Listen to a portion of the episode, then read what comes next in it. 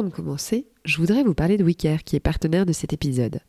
Wicker, c'est les spécialistes de l'investissement locatif clé en main. Grâce à eux, vous ne passerez plus des heures à éplucher des petites annonces à la recherche d'une pépite à acheter, à rénover, à meubler, à louer, ou alors tout simplement à vous improviser expert immobilier. En vous simplifiant tout votre investissement locatif, WeCare vous permet de gagner du temps. Et le petit plus, c'est que leurs experts sont trop sympas. Allez voir leur site, il y a d'ailleurs un expert pour chacune des 10 villes en France où WeCare est présent.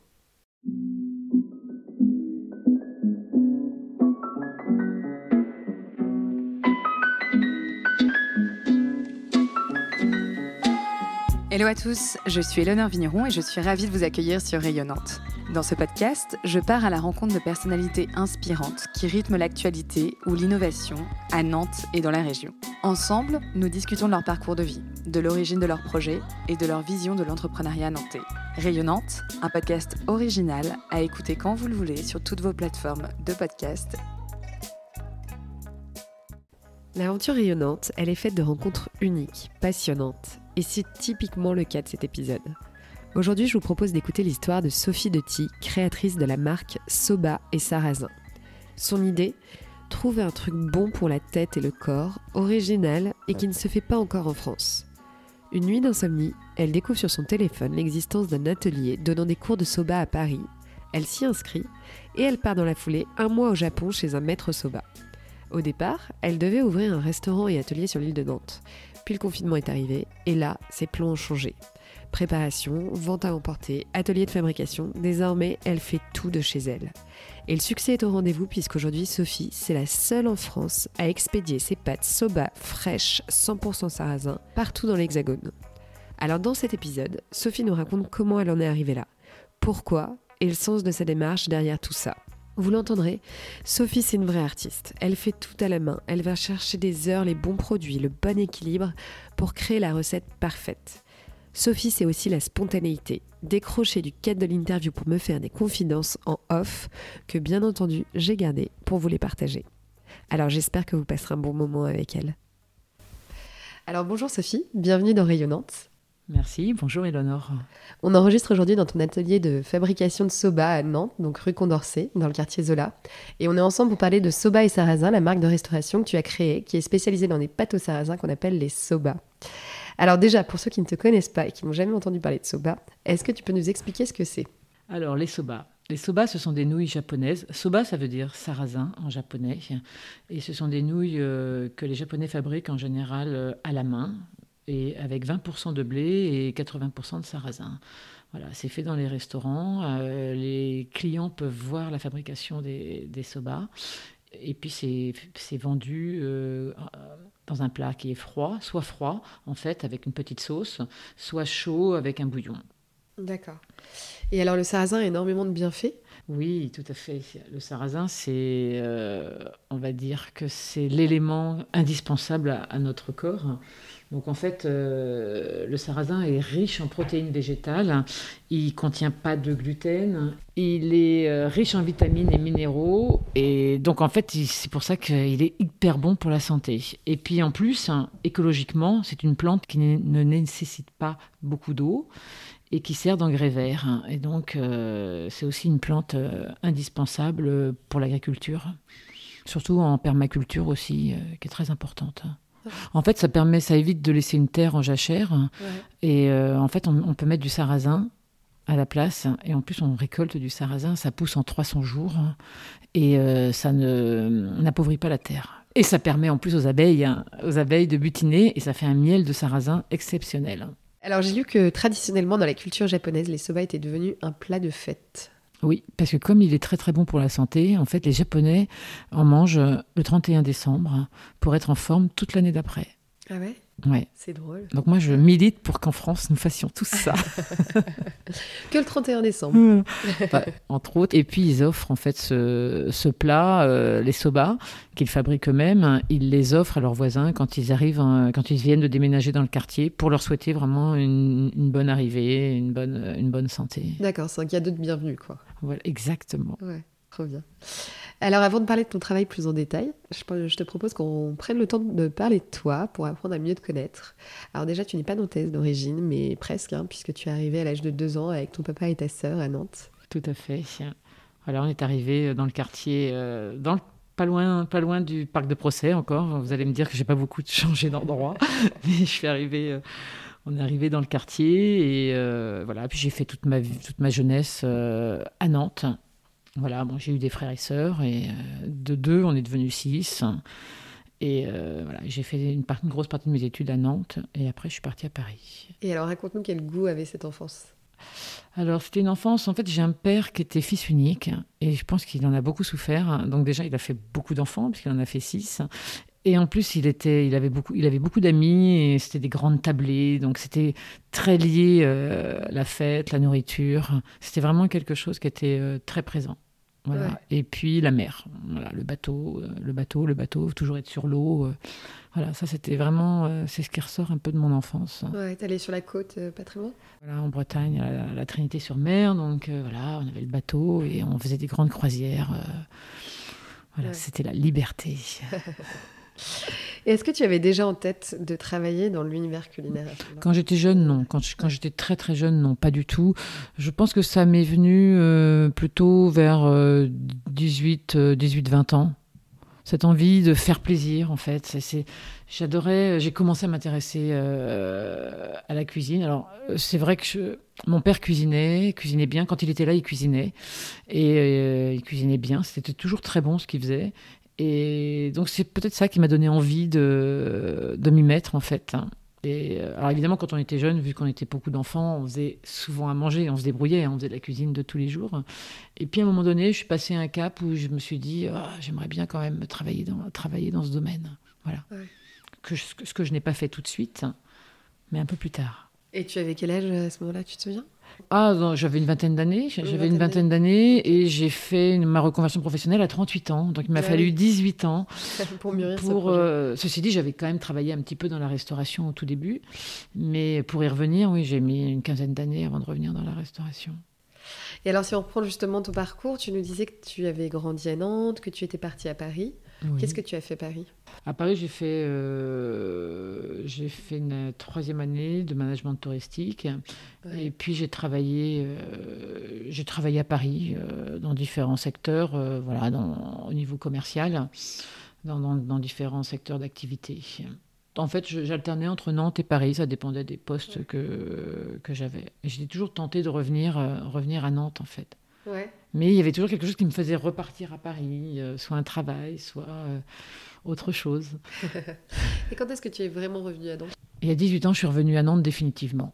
Et, euh, et, ben en fait, je suis revenu à Nantes après ma reconversion professionnelle. J'ai fait un CAP cuisine et une formation de, en création d'entreprise spécialisée restauration. Et je suis rentrée à Nantes à ce moment-là. Et à quel moment est-ce que tu as eu un déclic justement et tu t'es dit je veux changer d'univers? Je travaillais à l'époque dans l'informatique dans l'hébergement et l'infogérance de plateformes Internet. Et je me disais, c'était c'était pas mon univers. C'était un univers qui était très très qui était rentable financièrement, c'était très rentable. Mais voilà, j'avais envie de créer quelque chose. J'avais vraiment envie de travailler avec mes mains, de créer, d'inventer. Et euh, un jour, je me suis dit, euh, il faut que je me lance. Donc j'ai fait une reconversion, enfin un fonds gestif en fait. Et comme ça se passait bien dans l'entreprise dans laquelle j'étais, euh, bah, ils ont accepté tout de suite euh, le fonds GESIF et j'ai pu faire un an de formation. Et euh, tu as repris des études ou, qu'est-ce qui s'est passé? Pour faire ce fonds GESIF, j'ai, oui, oui, j'ai, été formée par un, syndicat, par l'UMI, un, syndicat de la restauration, qui faisait une formation. Donc pendant quatre mois, j'ai fait un CAP cuisine, donc que j'ai eu bien sûr, et, et puis j'ai fait une formation de création d'entreprise. Ok, mais quand tu as fait ta formation de CAP cuisine, tu avais déjà en tête de développer euh, Soba et Sarrasin Pas du tout. ah non, pas du tout, du tout, du tout. Euh, vraiment, non, pas du tout. Moi, pour moi, le Sarrasin, c'était les galettes, hein, c'était tout. ah non, pas du tout. C'était plutôt, euh, j'avais envie de, de gestion, de, de, gestion dans la restauration, en fait, plus. C'est ce que j'ai fait en fait. J'ai géré, euh, j'ai géré des restaurants en fait. J'ai travaillé un peu en cuisine euh, dans, dans, ma première euh, premier restaurant dans lequel j'ai travaillé. J'ai travaillé, j'ai travaillé vraiment en cuisine et j'ai, j'ai été recrutée pour développer le restaurant, un petit restaurant qui était à Nantes, rue Saint-Léonard, mais qui n'existe plus maintenant. C'était un restaurant uniquement le midi. Et après, après, je suis devenue conseiller culinaire dans le groupe Lactalis pendant un an et demi. Et puis finalement, bah, je suis repartie vraiment dans la restauration, dans la gestion, puisque j'ai rencontré un chef, euh, Pascal Favredan, un chef étoilé, qui m'a euh, recruté pour, euh, pour créer tous les restaurants qu'il était en train de mettre en place, en fait. D'accord. Tu gérais ces restaurants, c'est ça? Voilà, donc je les ai créés. J'ai créé le restaurant. Il y avait un Terra Botanica, qui est un parc d'attractions sur le végétal. Il y en avait un. Après, il y en a eu un à Angers et un à Nantes. Voilà, donc je les ai créés, oui, puisqu'ils n'existaient pas quand je suis arrivée. Tu as tout créé tout Voilà, j'ai créé, j'ai modifié un concept qui était. Euh, Pascal avait créé un concept et puis il a fallu l'adapter euh, à la réalité. Ouais. Mais alors, comment est née cette idée de Soba et Sarrasin Alors, Soba et Sarrasin, donc, euh, en fait, après 9 ans passés dans la gestion de ces restaurants, à gérer beaucoup de personnel, j'avais envie d'un petit peu plus de calme, on va dire, en termes de gestion. J'avais envie d'être plus vers le produit, sur le produit. Et en fait, j'ai cherché, cherché, cherché. Et euh, une nuit, effectivement, j'ai trouvé euh, un agriculteur qui donnait des cours de soba à Paris, dans le 11e. je me suis dit, des soba, c'est. Le côté japonais ne m'a pas du tout, euh, à, la base, intéressé, mais c'était vraiment le côté, le côté sarrasin que je trouvais très intéressant. Je, savais, je savais vraiment que c'était sans gluten. Je savais, pour avoir géré les restaurants, mes restaurants pendant 9 ans, qu'il y avait une demande de plus en plus importante dans le sans gluten que le sarrasin était une plante très très bonne pour la, santé et la terre. Donc je me suis dit, ah, il faut absolument que j'aille, euh, j'aille prendre un cours là. Je, je, me suis inscrite, je suis allée à Paris, j'ai passé l'après-midi et, euh, et, je me suis dit, c'est ça. Mais sans calcul, sans calcul de rentabilité, sans calcul de quoi que ce soit, je me suis dit, c'est ça. Je me suis sentie en accord avec le produit. Je, je me suis dit que c'était nouveau, que ça n'existait pas, qu'il y avait vraiment quelque chose à faire. Le côté nouveau m'a toujours intéressé. J'ai toujours aimé créer, mais pas créer et copier quelqu'un, vraiment créer. Ça, j'adore. Donc, je suis pas du tout une artiste, mais euh, j'aime bien avec la enfin, en tout cas, créer un produit, euh, un produit. Et en fait, euh, bah, ça a commencé comme ça. Après, j'y suis retournée une semaine. Il m'a, il m'a plus formé. Donc, c'était vraiment les pâtes. J'ai vraiment appris à laminer et, et, à couper les pâtes à la japonaise. Et puis, 15 euh, jours après, je suis partie un mois au Japon pour vraiment me, me former et voir un petit peu ce que ce que c'était. Voilà.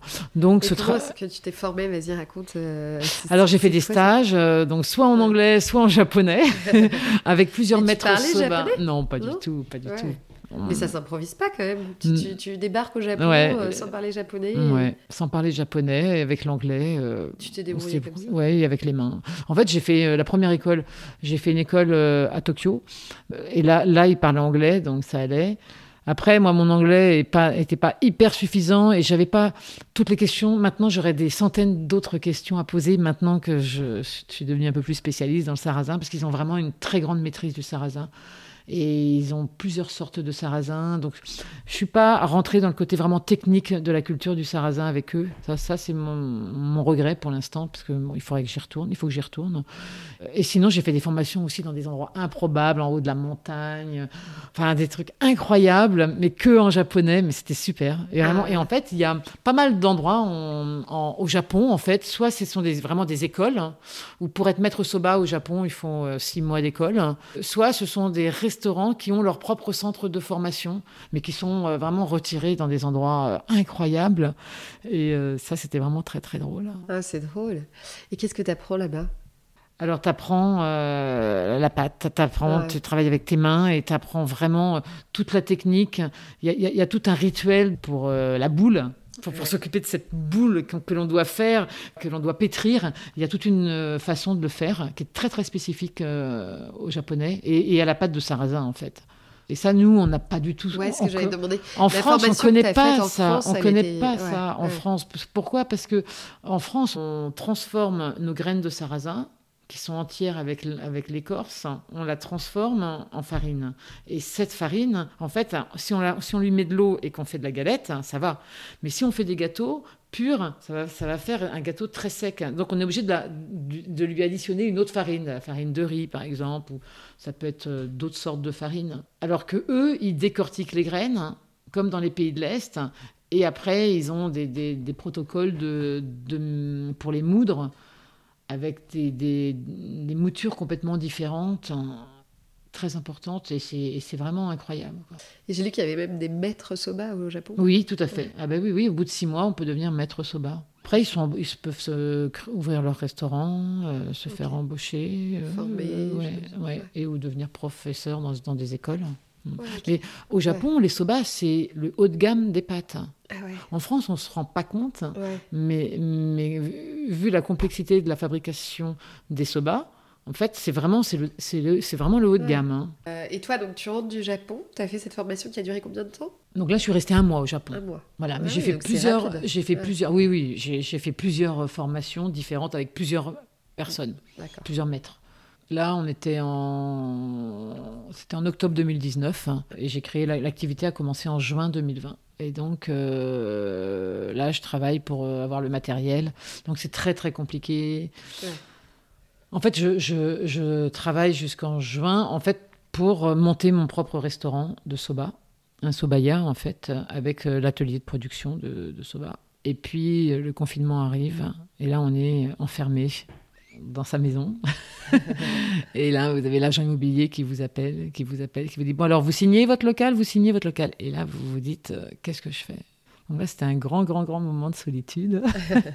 et puis, euh, bah, finalement, j'ai décidé de ne pas prendre le, restaurant. Et donc là, tu as su que c'était pas possible de. Enfin, tu Là, en fait, il y avait, il y avait plusieurs choses. J'ai évidemment demandé beaucoup d'avis à plein de personnes, mais personne n'était capable de, de, me dire, de trancher, de me dire quoi que ce soit. Donc, euh, à la fin, je me suis dit, en fait, j'avais un produit qui était nouveau, qui n'était pas connu. Personne ne connaissait les soba les nouilles japonaises euh, soba 100% sarrasin fraîches, il n'y en, avait, il y en avait pas en France commercialisées. Il n'y avait pas de restaurant de soba. Je me suis dit que le travail allait être compliqué, puisque j'avais quand même un, travail d'approche, de communication quand même très important. Si, on était euh, si tout le monde était enfermé, ce euh, c'était pas possible. C'était, c'était un local brut de béton, il fallait faire les travaux complètement. C'était vraiment compliqué. Donc j'ai décidé de ne de, pas signer et j'ai ouvert chez moi l'atelier euh, qui a démarré vraiment en septembre 2020. Euh, et là, donc, on a eu plusieurs confinements successifs. Hein, le, Covid a continué. Et en fait, euh, bah, je me suis adaptée. J'ai fait, fait des plats. Donc, j'ai fait du traiteur. Les gens commandaient sur Internet et venaient chercher leurs plats ou se faisaient livrer. Voilà, avec les coursiers nantais ou c'est moi qui livrais le soir. Et là, tout de suite, tu as eu une clientèle au rendez-vous? Ah oui, oui, oui, énorme. énorme. Ah, ah, oui, oui, oui. Comment les clients ont entendu parler de toi? Les réseaux sociaux. Les, clients font beaucoup Google Maps hein, sur leur téléphone hein, et le bouche à oreille. Et puis parallèlement, euh, parallèlement à ça, donc je faisais des plats et puis ils ont commencé à me demander des desserts. je me suis dit qu'est-ce que je vais faire comme dessert, des choses qui soient qui puissent être faites à, l'avance, à, l'avance le matin pour le midi et le soir. Et donc je me suis mise à essayer de faire des mochis. Voilà, et c'est comme ça que j'ai fait des mochis, et puis ça s'est bien passé, les clients adoraient, et redemandaient, donc j'ai continué. Alors pour ceux qui connaissent pas, est-ce que tu peux nous expliquer Alors les mochis, oui, tout à fait. les, les mochis, c'est aussi sans gluten, donc c'est pour ça que ça va très très bien euh, avec les soba, puisque je fabrique des soba sans gluten. Je fabrique des plats qui sont automatiquement sans gluten, puisque je n'utilise pas de sauce soja où il y a du gluten, mais j'utilise de, de, la sauce tamari bio. Et les mochis, c'est à base de farine de régluant. Donc en fait, il y a une enveloppe où on cuit du sucre, de l'eau et de la farine de régluant. C'est ce qui va faire l'enveloppe extérieure. Et à l'intérieur, on fait une petite farce. Donc euh, moi, je fais amande matcha ou sésame noir ou euh, yuzu à base de pâte de haricots blancs, ce qu'on appelle la pâte chirouane. Euh, et puis sinon, je fais une noisette aussi. Et alors, tu te souviens du jour où tu as vendu tes premiers soba? Je ne sais pas en fait, du tout. Alors, je sais que j'en ai euh, vendu. En fait, la première chose que j'ai faite avant, j'ai fait une petite prestation traiteur. Euh, parce que j'ai eu, en fait, j'ai eu, les statuts ont été ouverts en, juin, en juin 2020. Et là, j'avais une prestation en juin de traiteur. Et j'ai fait une petite salade euh, à base de soba et de tigre qui pleure. Et j'avais eu des super, super retours. Donc ça, c'était vraiment la première chose, les premières prestations payantes que j'avais vraiment. Donc ça s'était très bien passé. Et puis après, euh, je pense que j'ai d'abord peut-être vendu euh, des plats avant de vendre des paquets de soba euh, à cuisiner. Alors après, il y a eu aussi parallèlement à ça, ils m'ont connu aussi parce que j'ai fait, j'ai été sélectionnée pour faire le, marché des producteurs avec le voyage à Nantes sous les nefs en septembre 2020. Puis après, c'est le bouche à oreille. Il faut savoir que les gens, ils ne pouvaient pas aller dans les restaurants, hein. c'était fermé, il y avait il y avait des restaurants qui faisaient de l'emporter. C'était vraiment une époque un Ouais. peu spéciale. Alors peut-être que finalement ça m'a servi. En fait, j'ai essayé de tr- transformer en force une situation qui m'était pas euh, favorable. Et euh, donc voilà, donc ça c'est ce qu'on appelle maintenant, il faut être agile. Donc euh, bah, je me suis adaptée en fait. Donc il a fallu faire de la livraison, il a fallu créer le site internet pour que les gens puissent commander. Et justement, donc aujourd'hui, tu fais toujours des plats à emporter. Oui, j'en fais, mais beaucoup moins, Beaucoup puisque j'ai j'ai une grosse activité maintenant avec les professionnels. Euh, j'ai des revendeurs sur Nantes, j'ai des donc épiceries fines, j'ai des restaurants, et puis sur la France entière, en fait, j'envoie avec Chronofresh euh, les produits. T'envoies des, des plats, des... J'envoie que des Que des- soba, que, que des des soba, Ouais. que des-. Après, ça peut être des graines, Ouais. des épiceries fines, Ouais. en fonction de ce, ce qu'elles veulent revendre. En fait. Euh, ça peut être du, des graines, du gomasio, de la farine et, des soba. Et des, Et lasagnes aussi, parce que je fais des lasagnes. Non, les mochis, je les envoie pas. Pour moi, le mochi, il se mange euh, le jour même ou le lendemain, Ouais. et il faut que ça reste un, un Ouais, c'est ce que tu me produit. euh, avant de- d'enregistrer. les gens adorent la pâte, hein, la, la consistance de la pâte. hein. Il est très, comme on dit, mochi mochi. et euh, il faut que ça reste. J'ai fait des tests, mais pour l'instant, les tests sont pas concluants. euh, au bout de 3-4 jours, dans un sachet fermé, non. Et comment est-ce qu'on fait pour commander? Sur ton site internet Oui, sur c'est soba et sarrasin.com. Et sinon, les gens m'appellent. Après, il y a des gens qui sont habitués maintenant, ils m'appellent. euh, Ah oui, ils te passent un coup de fil. et Ou ils me passent un ouais. coup de fil, et voilà, exactement. Oui, oui, oui. Il y a des gens qui n'aiment pas euh, Internet, hein, donc ils m'appellent. Et qui est ta clientèle? Alors, en fait, j'ai j'ai une clientèle qui est hyper variée. J'ai j'ai une clientèle de personnes qui adorent le Japon. Donc, ils ont mangé des, des, des soba au Japon et quand ils rentrent en France, ils, ils sont dingues, dingues, Ouais. dingues. Ils veulent absolument faire des recettes pour leur famille. de- de- avec les... Donc, ça, donc ça j'ai cette cible-là. La deuxième, j'ai les gens qui adorent le sarrasin. Il y a vraiment Ouais. des gens qui, qui ont un attrait pour le sarrasin euh, énorme et donc ils se disent des soba au sarrasin, qui ont goûté déjà des soba sèches, hein, qui qui les aiment pas obligatoirement. euh, Ouais. euh, sachant que c'est pas facile de trouver des soba sèches 100% sarrasin. Ouais. Souvent, il y a très peu de sarrasin et beaucoup de farine dedans. Donc, ils sont très contents de, de- de trouver des soba. Alors, euh, ça, c'était la deuxième cible. La troisième cible, c'est les gens qui mangent sans gluten. Alors, les cœliaques purs et durs, c'est compliqué parce que l'agriculteur, la ferme de Rouillon, euh, précise, met toujours trace de Ouais. gluten, puisqu'il y a quand même d'autres champs autour. hein. Ouais. C'est un peu compliqué. Il a une ligne de décortication euh, où il peut y avoir de l'orge qui passe dedans ou autre, donc on sait, on sait jamais ce qui peut rester. Donc il y a toujours des traces. Donc les gens qui mangent sans gluten. Donc ça c'est assez important. Euh, sinon il y a les gens qui veulent faire attention à leur alimentation, le, le sarrasin ayant un, un- un indice glycémique très bas. Ouais. Donc ça permet de, de manger des pâtes le soir euh, sans problème. Et puis, euh, il reste euh, les sportifs. Parce que le sarrasin a, a- a des protéines. Et donc, c'est- très très bon pour les sportifs. D'accord. Donc ils prennent ça. euh, Voilà, avant, avant, avant de faire, du, avant de des, faire des du grands, sport. Ouais. voilà, du, du, du sport longtemps, en fait, ils peuvent manger des pâtes, des pâtes de sarrasin. Ouais, c'est assez recherché. C'est très bon. Alors on va parler de procédés de fabrication. Tes pâtes, justement, tes, tes soba sont fabriquées selon des, pr- des procédés traditionnels japonais. Tu peux nous en parler un peu plus? Alors voilà, oui, tout à fait. Pendant, pendant deux ans et demi, euh, les soba que je, que je fabriquais, donc je, les- je, je laminais. Ouais. C'est cette pâte donc, qui est constituée d'eau et de farine. Et puis, euh, après, je plie cette pâte et je la coupe avec un couteau euh, japonais et une petite planchette. Donc, un... Voilà, et pour faire des, des soba. Donc ça, j'ai fait ça pendant deux ans et demi euh, à la main. Et puis, euh, la, la demande s'étant développée, je ne pouvais plus fournir. Et euh, pour que ça soit, devienne un peu plus rentable pour moi, il a fallu que je trouve des solutions pour augmenter la productivité.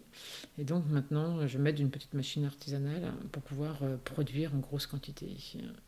Enfin, en, plus gros, en grosse quantité, non, en plus grosse quantité, puisqu'il faut, va falloir encore que je m'équipe pour, faire, euh, pour pouvoir subvenir à la demande. Et- Mais tu vois, ce qui est intéressant, c'est justement que tu es passé par ces étapes-là. Ces étapes de. D'abord, tu as fait artisanalement, et Heureusement, puis après. euh, heureusement que j'ai pas ouvert le restaurant.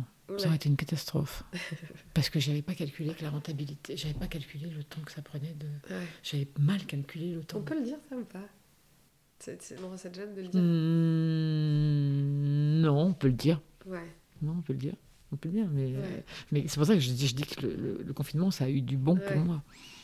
Même si là, depuis un an, depuis un an, je dis pas que le confinement c'était bien, mais euh, non, mais c'est bien. En fin de compte, c'est bien. Ça m'a fait prendre conscience de pas mal de choses. J'aurais trouvé des solutions. J'ai fait pire à Terra Botanica. J'ai fait pire pour trouver des solutions. J'ai fait pire parce qu'à Terra Botanica, le concept c'était de, j'avais deux boulangers, ils fabriquaient le pain de burger, des burgers. Ils le faisaient cuire dans un four à bois. On le cuisait dans un four à bois. Et Pascal disait, ben, et après on garnit. Le burger, il est chaud, on le garnit, on le donne aux clients. Sauf qu'à Terra Botanica, j'ai fait des services à 12 000 euros, 15 000 euros le midi. Donc c'était juste pas possible. quoi. Ouais. Et tout était fait à la main, les, les nuggets, les galettes de champignons. C'était hyper novateur. C'était c'était en 2010, c'était hyper novateur. Le, Ouais. le faire de, c'était, on va dire qu'on a été les premiers à faire du burger en euh, burger euh, haut de gamme, euh, maison euh, en France. Et comment vous avez fait pour tenir le rythme?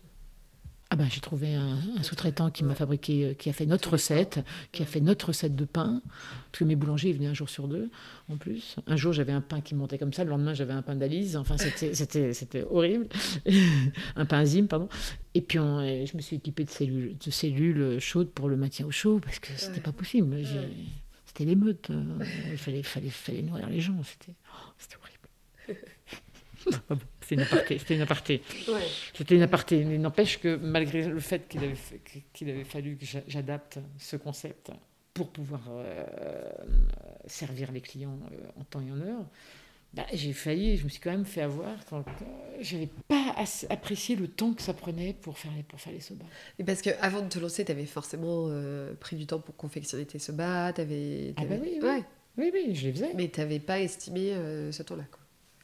Non, je, je crois je pense que j'avais zappé l'étape. Tellement euh, en disant Ouais, c'est génial, il faut faire ça, etc. Ouais. Donc c'est pas terrible. Maintenant, je sais. tout est calculé à la seconde près. euh, Je sais tout, tout ce que me prend le temps. Quoi. Ouais. Bien sûr. Mais c'est ça qui est bien, c'est que t'apprends. et Ouais, tu il comprends faut apprendre de ses échecs. Ouais. Enfin, de, de, De- de de ses manquements, erreurs, en fait. Ouais. Ouais. Parce que je peux avoir un petit côté. Je suis perfectionniste, mais je peux avoir un côté aussi, ouais, on va voir. Maintenant, je sais exactement combien de temps euh, me prennent les mochis, à quelle heure il faut que je me lève le matin, qu'il Ouais. faut que je prépare le soir. Les mochis, tu les prépares le matin? Je l'ai fait le matin, oui, Ouais. obligatoirement. Tu te Toujours, lèves à quelle heure? toujours le jour même. Ben, ce matin, 5h30. Ah ouais. Euh, parce que j'en j'en avais 48 à faire. Ah ouais. Et euh, mais j'avais quand même bien préparé. Puis j'avais beaucoup, beaucoup de, de soba fabriqués pour mes revendeurs. Ah oui. Que le mardi, c'est la journée des professionnels, en fait. C'est pas ouvert aux particuliers. Je fais pas de service le midi, pas de service le soir. Donc, euh, je, fais, je fais que du professionnel. Ouais. Nantais, en général. Ok. Et mes envois chronofresh sur la France se font le mercredi. Ok. Donc comme ça, le mercredi euh, soir, ça me permet, euh, en fin de journée, ça me permet de fabriquer pour le lendemain, pour les départs chronofresh. Ok. Et les départs chronophages, donc t'as un livreur qui arrive en bas de toi et qui qui, te ici. récupère tous Voilà. tes, Sans, tes sans rupture de la chaîne du froid, voilà, c'est un carton. Euh, voilà, J'ai- le carton est prêt euh, dans le Il livre dans la France entière. Il livre dans la France entière. Et En 24 en J plus 1, oui. Normalement, en J plus 1. Ouais. C'est c'est quand même... euh, voilà. Normalement, dans la plupart du temps, c'est J plus 1. Ouais. Parfois, ça peut être J plus 2. Après, il y a des aléas euh, entre les grèves, euh, la neige, il peut y avoir des choses ou autres. Mais ça marche bien quand même. Et justement, ce qui est magique, c'est qu'en fait, tu arrives à confectionner des nouilles sans gluten, Oui. puis elles sont faites en, qu'en sarrasin. Qu'au sarrasin. Toi, c'est 100% sarrasin. Ouais. Pas de gluten. Ah non. Non. Incroyable. Ouais. Parce que tu vois, tu disais, en fait, euh, en France, t'es es la seule à faire ça, du coup, Oui, alors après, il y a celui qui m'a formé, euh, Olivier Ouais. Campardo, qui m'a formé. qui est à Paris. Non, il est Non plus à Paris, il est retourné dans sa ferme, il a rendu son... ben, Ah. Avec le confinement, il pouvait plus donner de cours de cuisine. Lui, il, faisait... Ah oui. il donnait que des cours de cuisine, il vendait un petit peu de pâtes fraîches comme ça. Mais lui, il les envoie pas sur la France parce qu'il les met pas sous atmosphère protectrice, il voilà, il n'a pas l'équipement, Ouais. c'est pas son objectif. Lui, il fait plutôt du soba de chat.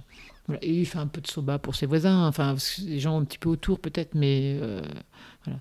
Si un restaurant veut se procurer des sobas, c'est avec moi. Ouais, donc t'es la seule source. euh, Et tu disais que t'avais des... Ouais, t'as des restaurants qui te contactent? Oui, bien sûr, Ouais, bien sûr. J'ai des restaurants, des, des, voilà, j'ai des choses sous le coude, des, gros, des, grosses structures japonaises qui se montent. Parce que bon, le Japon, c'est. Dans la cuisine, c'est tendance. C'est très, très tendance en ce moment. Alors, le, alors je ne sais pas si c'est parce que je fais du sarrasin et avec un plat japonais, mais je n'entends parler que de ça. Ah ouais Sarrasin et Japon.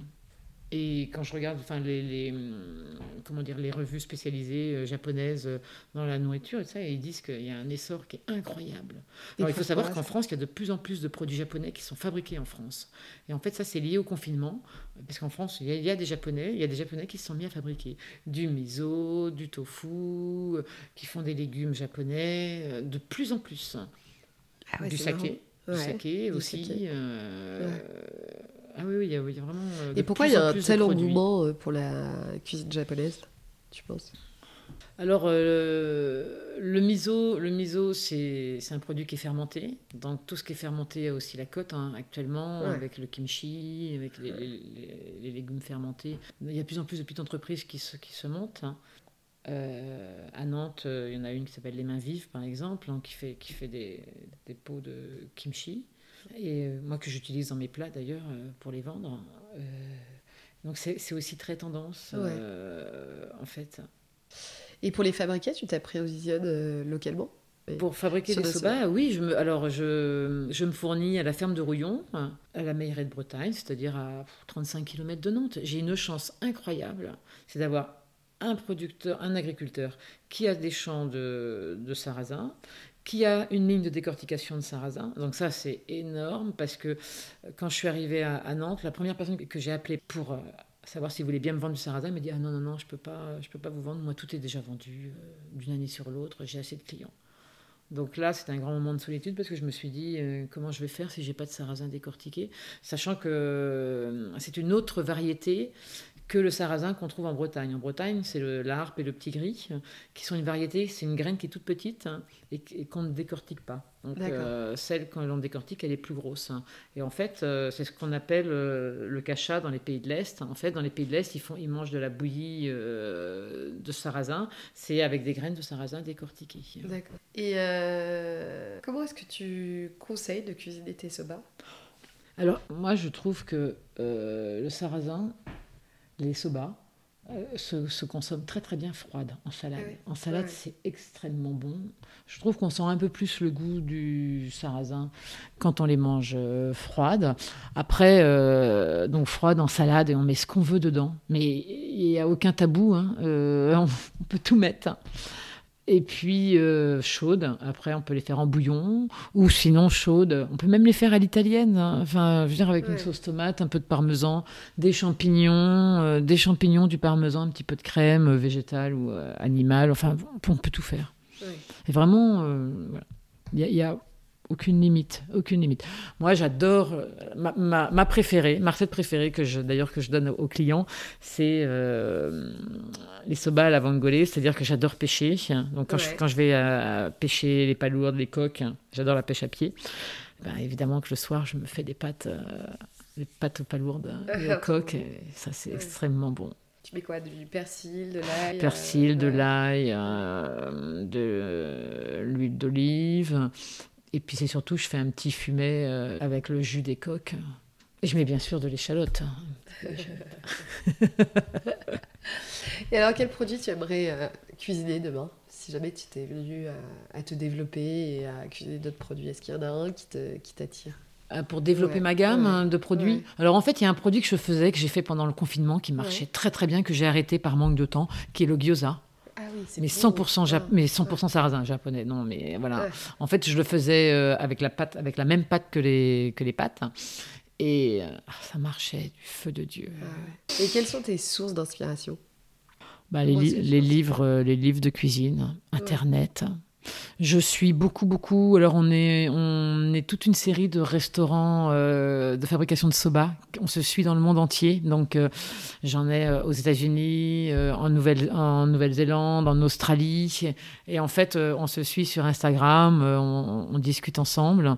Donc, ça, c'est assez sympa. Et il y en a même que j'ai rencontré dans le seul magasin qui vend du matériel de, pour les soba au Japon dans la rue, si je dis pas de bêtises, je prononce bien la, rue Kaba, Kapagashi, je crois, de mémoire. Voilà. Et, donc, c'est assez sympa parce qu'en fait, on se pose des questions. Voilà. Il faut savoir que moi, je voulais en fait importer une machine euh, de soba, de fabrication de soba euh, japonaise. J'ai envoyé de la farine au Japon pour que l'entreprise teste avec ma farine et que ça fonctionnait très très bien. Sauf que en fait, ça a mis au bout de huit mois, ils m'ont dit qu'ils ne me vendraient jamais la machine parce qu'ils ne voulaient pas payer la certification européenne pour euh, m'envoyer la machine parce que ça coûtait trop cher et qu'ils avaient que moi qui voulais cette machine. Ah Donc euh, en Europe, voilà. Donc. Euh, fait comment alors laissé tomber Eh bien, j'ai trouvé, j'ai cherché, cherché, cherché, j'ai trouvé une autre petite machine qui me permet de, qui me permet, mais qui est pas aussi, je ne peux pas faire autant qu'avec la machine, que la leur. Mais j'ai pas le choix et, j'ai tout essayé. J'ai fait appeler avec, par des Japonais euh, là-bas sur place. J'ai tout fait pour essayer qu'ils me la vendent, mais impossible. Et lorsque tu cuisines, c'est quoi tes indispensables pour créer? Beaucoup les légumes. Je commence toujours par les légumes. J'aime beaucoup cuisiner les légumes. Après, mes indispensables, euh, bah, il y a toujours le tamari. Enfin, en tout cas, pour la cuisine, la cuisine japonaise, c'est tamari, mirin, saké est cuisine, hein, bien sûr, euh, gingembre et aussi euh, citronnelle. Surtout, que maintenant, j'arrive à me fournir de, en citronnelle chez, chez Spiru et Champille. À côté, de, à côté de Nantes, enfin incroyable, il fait pousser de la citronnelle. Enfin voilà, maintenant ah on trouve presque tout à, côté. Trop bien. Et pour ton saké, ton, tes sauces, tu vas où? Tu vas, Le tamari, alors le tamari, c'est une entreprise qui s'appelle euh, Lima. J'achète chez Chlorophylle. Hein, le, ah le, tamari, c'est un tamari euh, bio. Et euh, sinon, le, le, saké cuisine et le mirin, donc sans gluten, parce qu'évidemment, il faut toujours vérifier, hein, ça, ça vient du Japon. J'ai jamais trouvé encore en France un fabricant. Autant il y a des fabricants de saké, euh, saké pour boire en tant qu'alcool, autant en cuisine, euh, pour l'instant, euh, non, ça n'existe pas. Et qu'est-ce qui te plaît dans ce que tu fais? Ce qui me plaît, c'est que c'est nouveau. Il y a plusieurs choses qui me plaisent. Un, c'est nouveau, ça n'existe pas. Donc ça, c'est vrai que c'est un côté assez... ce qui me plaît, c'est d'avoir le, le côté didactique, c'est-à-dire d'expliquer aux gens ce que je fais, pourquoi. Et, voilà. Donc ça, ça c'est le côté que j'aime beaucoup. Euh, le deuxième, j'aime le produit. Bon, j'aime le sarrasin et j'aime ses qualités, euh, toutes les qualités qu'a le sarrasin. Et en fait, et j'aime parce que c'est infini. On peut faire des millions de choses. C'est-à-dire que là, pour l'instant, je fabrique. Euh, bon, je fais ici pour l'instant, hein, depuis deux ans, je fais des graines de sarrasin torréfié, du gomasio au sarrasin, parce que normalement le gomasio, il n'y a pas de sarrasin dans le gomasio. Le, gomasio, pour ceux qui ne savent pas, c'est du sel. Les, les, Japonais salent leur plat avec du gomasio. Et, le, ah et le gomasio, c'est un mélange de, de, graines de sésame euh, toastées avec du sel. Et moi, j'ai rajouté un peu de sarrasin. Et en fait, euh, voilà, à Noël, j'ai fait des, j'ai fait des crackers au curry japonais. Dès que je mettais en ligne, ça partait tout de suite. J'ai fait du granola pour mes amis, 100% sarrasin, ça part tout de suite. Voilà, c'est plein de produits comme ça que je vais développer parce que euh, dans, ma future, euh, dans mon futur atelier, euh, voilà, il y aura beaucoup plus d'épicerie. Toujours 100% à base de sarrasin. De développer et de développer. Voilà, l'objectif c'est de me développer, d'avoir mon propre atelier, atelier épicerie traiteur dans un, dans un seul lieu, euh, voilà, avec une vitrine, et, euh, voilà, où je vendrais des mochis. Euh. Et l'idée, c'est de faire des plats, des plats, des plats en kit, en fait. C'est que les gens puissent acheter des soba, je leur donne une recette, et dans la recette, il, y a, il, y a, il faut utiliser du mirin, du vinaigre de riz ou, ou du gingembre. Et ben, ils trouvent ça chez moi, et ils peuvent repartir avec tous les ingrédients pour faire la recette. Donc ça, c'est vraiment l'objectif. Qu'ils ne soient pas obligés de courir à droite, à gauche pour aller chercher les, les produits. Le but, c'est de faire. Les gens ont de moins en moins de temps. Il faut, il faut, il faut leur faciliter. Euh, leur faciliter la vie. Voilà, tout à fait.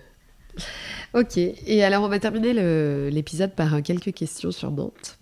Déjà, je voulais savoir ce que t'évoques Nantes.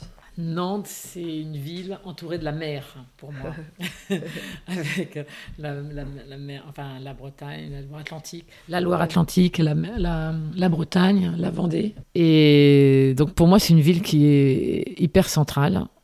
Il y a un terrain de jeu énorme autour. Après, Nantes en lui-même, c'est une ville qui est assez agréable pour faire du vélo, pour euh, aller voir des expositions, aller euh, au 14A, j'adore. J'adore, c'est une ville qui est simple, qui est simple, facile. Quand on reste dans le centre-ville, je ne dis pas que quand on passe le périph', ça devient plus compliqué au niveau embouteillage ou autre, mais en tout cas dans le centre-ville, je trouve que c'est assez simple de circuler à vélo, c'est vraiment facile. Ok. Et qu'est-ce que tu aimes faire à Nantes? À Nantes même, j'aime euh, euh, faire les parcs. Ouais. aller visiter les parcs euh, pour marcher, parce que ça me fait du bien de marcher. Et sinon, bon, après, il y a tout, l'aspect culturel qui est varié, qui est sympa. Après, aussi aller voir mes amis dans leur restaurant. et justement, est-ce que tu as des adresses que tu souhaiterais partager aux auditeurs Alors moi, moi, je fais partie de l'association Les Bouillonnantes. Donc déjà, il y a tous mes amis des bouillonnantes. Hein. Euh, voilà. Euh, donc c'est toute une structure qui met en avant euh, justement les, fournisseurs locaux. Donc c'est que des restaurants qui, qui, travaillent avec des fournisseurs locaux et qui essayent vraiment d'avoir une démarche très vertueuse au niveau, au niveau des produits et, et au niveau écologique. Donc, euh, bah, déjà, il y a, tous. Après, sinon, tout près, tout près de chez moi, j'aime beaucoup. Euh, après, c'est, des gens avec qui aussi je que je travaille. Parce que j'aime bien travailler avec des gens dont j'apprécie la, la cuisine. Donc, il y, a, Polaris à Saint-Herblain, Merci Émile, à Zola. Il y a Bonbourg, que j'aime beaucoup aussi, euh, dans des adresses, euh, voilà, pas obligatoirement gastronomiques, mais des adresses vraiment. Maintenant, à Nantes, la scène culinaire est, devient extraordinaire. Tout le monde, tout est bon, presque. C'est autant, je vous aurais pas dit ça il y a 20 ans, mais maintenant, c'est vraiment extraordinaire. Même en street food, il y a des super, des super adresses. Bon bah super, merci euh, Sophie pour euh, bah, le temps que tu nous as accordé aujourd'hui. Merci de m'avoir invité. Et à bientôt. À bientôt. Bravo à toi cher auditeur qui est allé au bout de cet épisode. Si tu l'as aimé, merci de le partager largement autour de toi. Et puis si tu veux m'aider à faire connaître et grandir rayonnante, eh bien tu peux tout simplement mettre 5 étoiles et un commentaire sur l'appli Apple Podcast. Je te souhaite une belle semaine et je te donne rendez-vous dans quelques jours pour un nouvel épisode.